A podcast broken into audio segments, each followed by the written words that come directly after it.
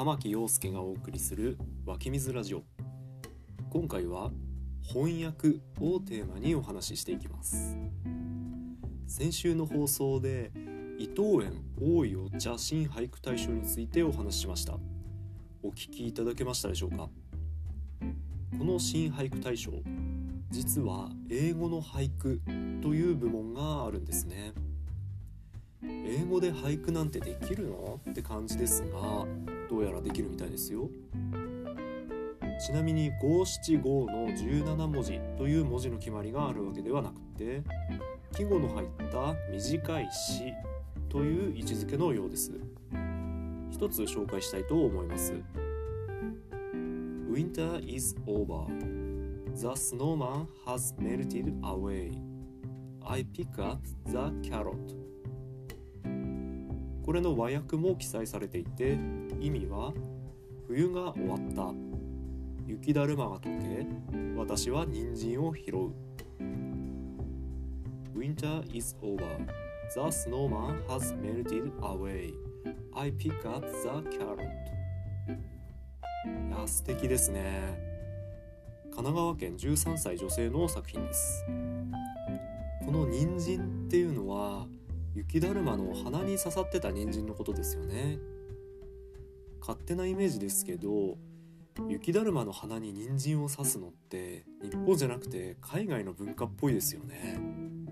あの「アナと雪の女王」のオラフみたいな。なんか日本の雪だるまと海外の雪だるまってイメージが違う気がしませんかね。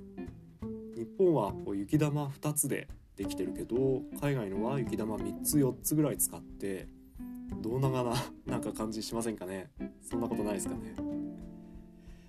それはともかく英語俳句のイメージ伝わりましたでしょうか？一般的に俳句の面白さは海外の人には伝わりにくいなんて言われたりします。例えば「古池や買わず飛び込む水の音」という有名な俳句がありますが海外では一般的にはカエルが池に飛び込んだ。それがどうかした？みたいな感じに捉えられる。なんて話を聞いたことがあります。それでも俳句を面白いと思ってくれる外国の方もたくさんいらっしゃるようで実際この「大いお茶新俳句」の英語の部には海外からもたくさんの応募が来ています。とても嬉しいことですよね。さてこの英語俳句。海外の方々に広めていく上ではその魅力をどう伝えていけばいいんだろうと関係者の皆さんは大変苦労されたんじゃないかと思います。このようないわば日本文化の翻訳という点について一つ名翻訳とも言える事例を今日はご紹介したいと思います。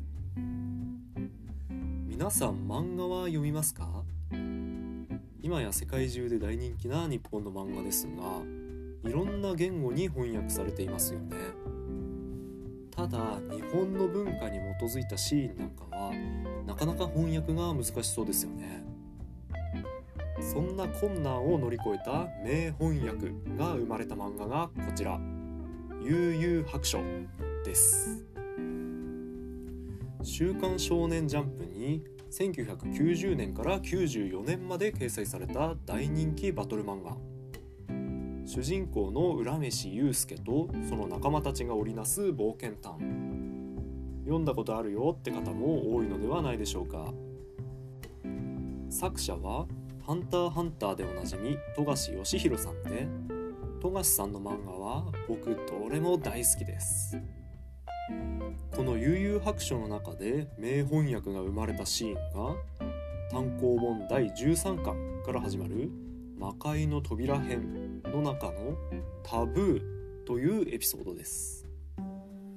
主人公のユウスケたちがとある能力を持つ敵と戦うことになります。その能力の名前が禁句と書いてタブー。どんな能力かというとこの敵の名前あの海藤優っていう男なんですけどもこの海藤の半径 10m 以内では海藤自身も含めて誰も一切暴力行為ができない。そして海藤自身が決めた言ってはならない言葉つまりタブーを口にすると魂を取られるというもの。相手にタブーを言わせた方が勝ちっていう頭脳戦が繰り広げられます。このエピソードは怪盗にさらわれたユウスケを仲間が助けに行く展開で始まります。怪盗のいる屋敷の扉の前にはこんな張り紙がしてあります。この家に入った者は決して熱いと言ってはならない。もし言えばてんてんてん。でまずはじめに主人公サイドの一人の比叡ってやつがいるんですけどこいつが怪盗の挑発に乗って熱いと言ってしまうんですね。熱いって言ったら何なんだよみたいな感じで。すると見事に魂を抜かれてしまう。それを見た他の仲間は意地でも喋らないように身構えます。で時間が刻一刻と過ぎていくわけですが敵の怪盗は部屋の温度をわざと熱くしているんですね。熱いと言わせるために。でも主人公サイドも踏ん張ります。そんな中主人公の仲間の一人が「ちょっとジュース持ってくるわ」ってみんなに問いかけます。それに対して別の主人公サイドの仲間の桑原っていうやつがこう答えますああついでに氷も入れてくれ。すると桑原は魂を取られてしまいます。あれ今暑いって言ってなくね？と思いますがああついでにというセリフの中に熱いの3文字が入っていたのでこれもアウトというわけですね。さてここが1つ目の翻訳ポイントです。熱いの3文字を言ってはならない。しかもホットという意味の熱いでなくても熱いの3文字が続けて発音されるだけでアウトになっちゃうよっていう内容を英語版ではどのように翻訳したのでしょうか。見ていきましょう。まず英語版では熱いの代わりにホットを使っています。まあ当然ですよね。ではその次です。仲間がオレンジジュースを持ってこようかと問いかけるシーン。日本語版では「ああついでに氷も入れてくれ」と答えて魂を抜かれてしまいましたが英語版では「two shots with ice」と翻訳されています。このショッツはショットというのはコップ1杯2杯と数える時に使う言葉で two shots with ice は氷をコップ2杯分ちょうだいという意味になります。そして桑原くんはやっぱり魂を抜かれてしまいます。この仕組み皆さんお分かりになりますでしょうか？このショットの綴りは SHOT つまりホットの HOT の綴りが含まれているため桑原くんは知らず知らずのうちにタブーを口にしてしまったという仕組みです。なるほどよくできてますよね。そしてあれよあれよという間に主人公サイドはうまいことタブーを言わされてしまって残るはクラマというキャラクターだけになってしまいます。そしてここからタブーの戦いの本番が始まります。まずはじめに設定を少しお話ししておこうと思います。このクラマというキャラクターは少年漫画におけるいわゆる美少年系の立ち位置になっています。読者の人気投票で主人公を抑えて1位とか2位とか取っちゃうみたいなそんなキャラクターですね。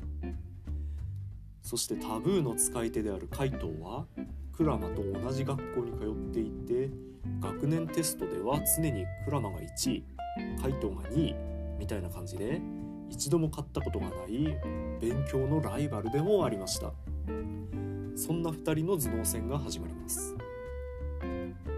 クラマはカイトにある提案をします。それは自分に新しくタブーを決めさせてもらえれば45分以内にカイトにタブーを必ず言わせてみせる。というものでした。クラマが提案したタブーは日本語の50音でした。最初は「あ」その1分後には「い」「う」「え」「お」というふうに1分ごとにタブーが50音順に増えていくというもの。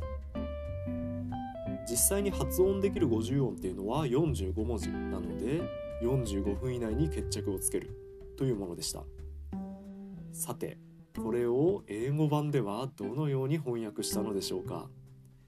なんとなく予想できますでしょうか。これ英語版では26分以内にタブーを言わせる。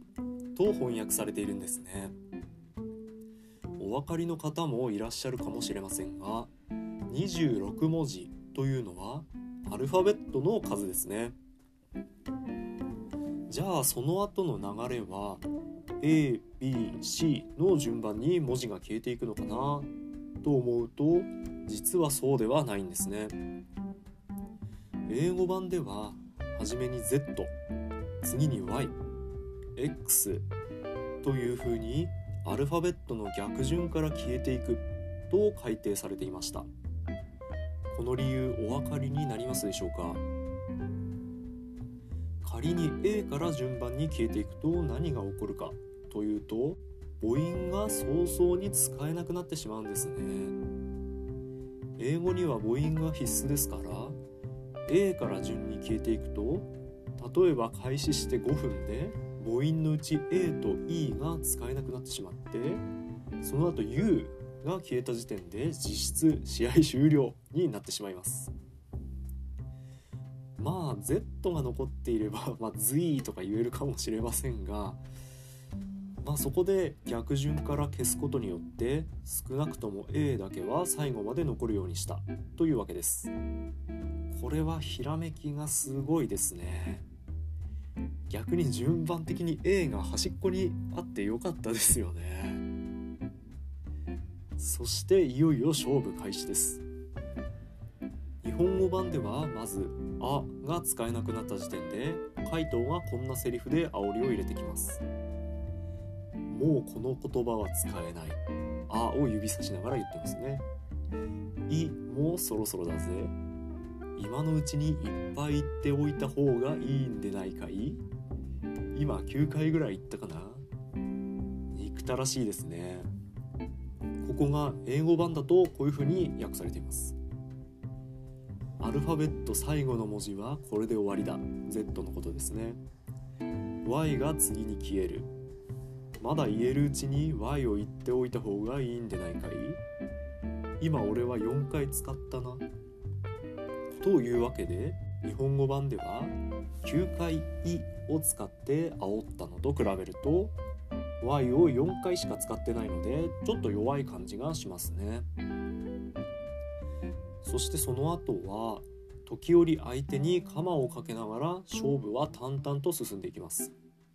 ここから翻訳家の方の苦しさが少しずつ伝わってきます。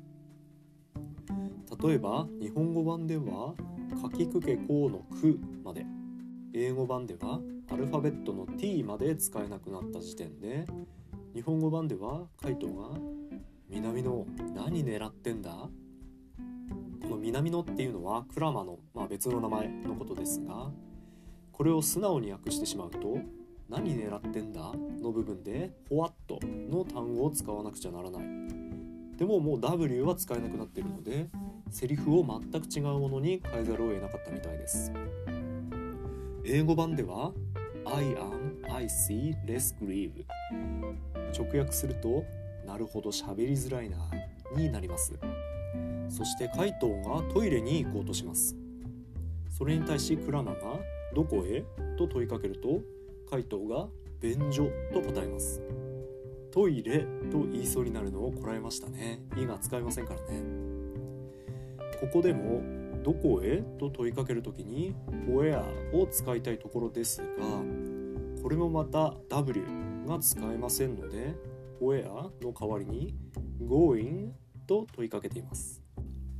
そしてトイレを表すまあいろんな言葉あるんでしょうこれ例えばトイレットとかだったら t も使えないので代わりに need a break と答えています一休みというわけですね。細かいですがかなり翻訳に苦労したのが伺えますね。そして戦いは結末を迎えます。カイトウがトイレから戻るとクラマの姿が見えません。クラマはカイトのことを驚かせて声を出させる作戦に出ます。この時点で使える文字は「ロ」「ワ」「オ」の3文字。カイトは腹をくくってどこからびっくりさせられても声を出さないようにドキドキしながら備えます。そしてクラマがカイトの後ろから大きな声で「わっ!」と言ってびっくりさせようとします。これにはめちゃくちゃびっくりしたカイトですが必死に声をこらえて危機を乗り越えます。そして終了間際勝利を確信したカイトはクラマの方を振り返ります。俺の勝ちだ。と言わんばかりに。するとそこには変顔をしたクラマがいました。それを見たカイトは思わず笑い出してしまって勝負はクラマの勝ち。カイトは自分自身の能力で魂を抜かれてしまって主人公たちは助かった。という終わり方でした。さてこのシーン英語版ではどうなっているかというとカイトがトイレから戻った時に使える文字は A と B だけでした。そしてクラマは大きな声で「あと叫んでカイトを驚かせます。いや本当に A が残っていて良かったですよね。逆順に消えていくっていう設定にしたのは本当に正解でしたよね。ちなみにこの後は爆笑したまま魂を抜かれて固まってしまった。カイトの姿を主人公たちは見るわけですがそれを見て一体クラマはどんな顔をして笑わせたんだろうと不思議に思いクラマに尋ねますがクラマは涼しい顔で「企業秘密です」と答えこのエピソードは終わるのでした。実際クラマの変顔のシーンは後ろ姿でしか描かれておらずその顔は読者にもわからないのですが美少年キャラのクラマが最後は変顔で勝つっていうのが逆に最高にクールですよね。いかがでしたでしょうか？改めて日本語って難しいなと思わされますね。翻訳家や通訳の方って本当にすごいんだなと感じました。そうですね。せっかくなので次は通訳さんに関するお話をしてみようかなと思います。というわけで今回は日本文化の翻訳をテーマにお話ししてみました。まだ悠々白書読んだことないよっていう方は是非ともチェックしてみてください。